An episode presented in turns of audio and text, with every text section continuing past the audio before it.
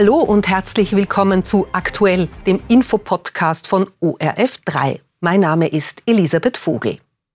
Jede Woche nehmen wir in unserer Rubrik Fakten mit Profil Aussagen von Politikerinnen und Politikern im politischen Umfeld genauer unter die Lupe. Dieses Mal hat Jakob Winter vom Nachrichtenmagazin Profil eine Aussage von FPÖ-Gesundheitssprecher Gerhard Kanjak einem Faktencheck unterzogen. Kanjak behauptet, die Europäische Arzneimittelagentur EMA habe zugegeben, dass die Corona-Impfung nicht vor einer Ansteckung schützt. Herr Winter, was ist denn an dieser Aussage dran? Hat die Europäische Arzneimittelagentur EMA einen Fehler zugegeben, dass die Corona-Impfung nicht vor einer Ansteckung schützt? Ich muss das hier so deutlich sagen, das ist ein kompletter Topfen. Es ist falsch. Die Öffentlichkeit wurde nicht getäuscht. Wie Sie es richtig äh, angesprochen haben, ist die EMA für die Prüfung der Impfstoffe zuständig und sie haben natürlich auch den Covid-Impfstoff geprüft. Und da standen zwei zentrale Fragen einmal zu Beginn im Raum. Erstens, wirkt die Impfung und zwar in dem Kontext, dass sie mich vor einer schweren Infektion, vor einem schweren Krankheitsverlauf schützt? Die Antwort war ja. Und die zweite Frage war, schützt sie mich, ohne dass sie häufige Nebenwirkungen auslöst? Und auch da war die Antwort ja. Und deshalb hat man die Impfstoffe zugelassen. In der ersten Zulassungsstudie war die Frage, ob die Impfung zusätzlich noch davor schützt, dass sich das Virus weiter übertragen kann, gar nicht das Thema. Das heißt, die EMA kann gar kein Geständnis ablegen, dass das äh, nicht so ist, denn das steht seit 2020 in der Zulassungsstudie und war immer bekannt. Heißt das dann aber jetzt aber, dass man nicht genau weiß, ob sich geimpfte Personen seltener anstecken und das Virus weniger leicht übertragen werden kann?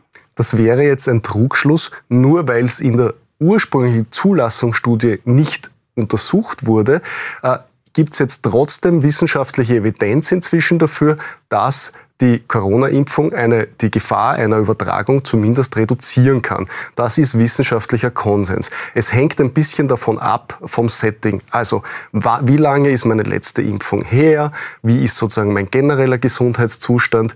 Und auch mit welcher Virusvariante habe ich es zu tun? Und je nach dem Setting kann die Corona-Impfung in zu 30 bis 90 Prozent eine Übertragung des äh, Viruses auf einen anderen Menschen auch unterbinden. Also nicht zu 100 Prozent, aber sie hilft dabei mit, äh, das Virus und die Ausbreitung desselben einzudämmen. Wie kommt dann der FPÖ-Gesundheitssprecher darauf, dass eben eine Corona-Impfung nicht vor einer Ansteckung schützt? Wie er darauf kommt, das müsste man den Herrn Kaniak fragen. Fakt ist, also diese aktuelle Diskussion über eine ganz alte Studie, wie ich schon gesagt habe, eine drei Jahre alte Studie, hat jetzt wieder Fahrt aufgenommen, weil rechte, sehr rechte, muss man sagen, EU-Abgeordnete, also sozusagen internationale Parteifreunde vom Herrn Kaniak, die EMA mit einem Fragenkatalog eingedeckt haben. Das ist das Recht der EU-Abgeordneten. Und die EMA hat dann äh, geantwortet und gesagt, ja, Sie haben recht, wir haben in unserer ursprünglichen Studie einfach noch nicht untersucht, ob auch die Übertragung äh, sozusagen unterbunden wird.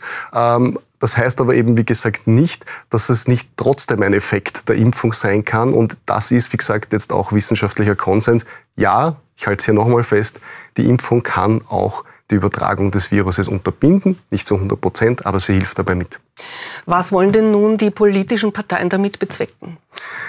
Darüber kann ich jetzt auch nur spekulieren, aber wenn man sich die letzten Landtagswahlen anschaut, beispielsweise in Niederösterreich im vergangenen Jahr, dann sieht man ganz einfach, dass Corona, dieses Megathema, für eine gewisse Wählergruppe immer noch relevant ist und dass es da Leute gibt, die offenbar das Gefühl haben, dass sie eine offene Rechnung begleichen müssen mit der Politik mit den Regierenden. Und das versucht natürlich eine klassische Protestpartei, wie sie die FPÖ ist, sich zunutze zu machen. Und sie versucht, dieses polarisierende Thema weiter am Köcheln zu halten. Leider, und das ist jetzt nicht zum ersten Mal, auch mit Falschinformationen.